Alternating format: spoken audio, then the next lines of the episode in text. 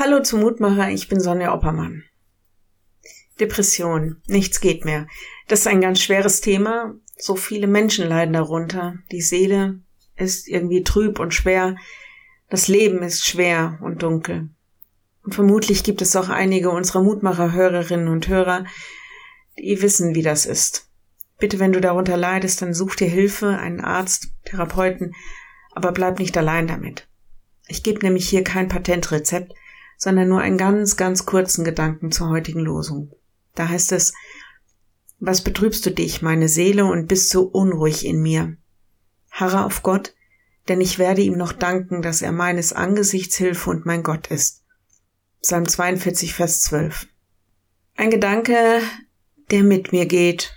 Die Erfahrung, dass unsere Seele, unser Innerstes betrübt und angefochten ist, manchmal einfach zutiefst schwach ist, das ist eine ganz alte Erfahrung. Dieser Psalm drückt die Sehnsucht nach Gott aus. Dass Gott das so schwache und angefochtene Leben wieder gut macht, wieder fröhlich. Die Tränen, die Tag und Nacht zur Speise werden. Ich glaube, es ist ganz hart, ausgerechnet Weihnachten in einer solchen Traurigkeit und Betrübtheit verbringen zu müssen. In diesem Psalm sagt der Beter zu sich selbst, harre auf Gott. Also bleib einfach an ihm, halt aus, halt dich an ihm fest.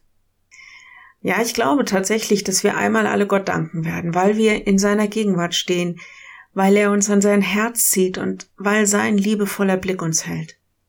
Bis dahin müssen wir manchmal einfach aushalten und harren. Es gibt so viele Stellen in der Bibel, da wird das deutlich, dass Gott auf der Seite der Schwachen steht und sie festhält. Auf der Seite derer, die nicht den Erwartungen entsprechen und sie liebt und die sich nicht selbst helfen können, und er ist stark und hilft. Sie hoffen auf Gott und halten sich an ihm fest. Gott kommt Weihnachten nicht in die perfekte Glückseligkeit, sondern in die Gebrochenheit eines Stalles und in die Dunkelheit des Hirtenalltags. Ich lade dich ein, noch mit mir zu beten. Lieber Herr, du kennst unsere Schwachheit und wo wir den Erwartungen nicht gerecht werden, kennst die Sehnsucht nach Freude und nach Leben und nach dir. Öffne uns deine Gegenwart, dass wir Licht und Leben und Liebe finden bei dir. Wir bitten dich heute besonders für alle, die harte Zeiten durchstehen müssen, weil sie dein Licht einfach nicht sehen und nicht glauben können. Nimm du dich der Herzen und Seelen an.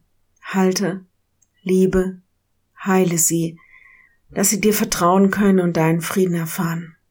Gott sei unser Licht und hilf uns harren und vertrauen. Amen.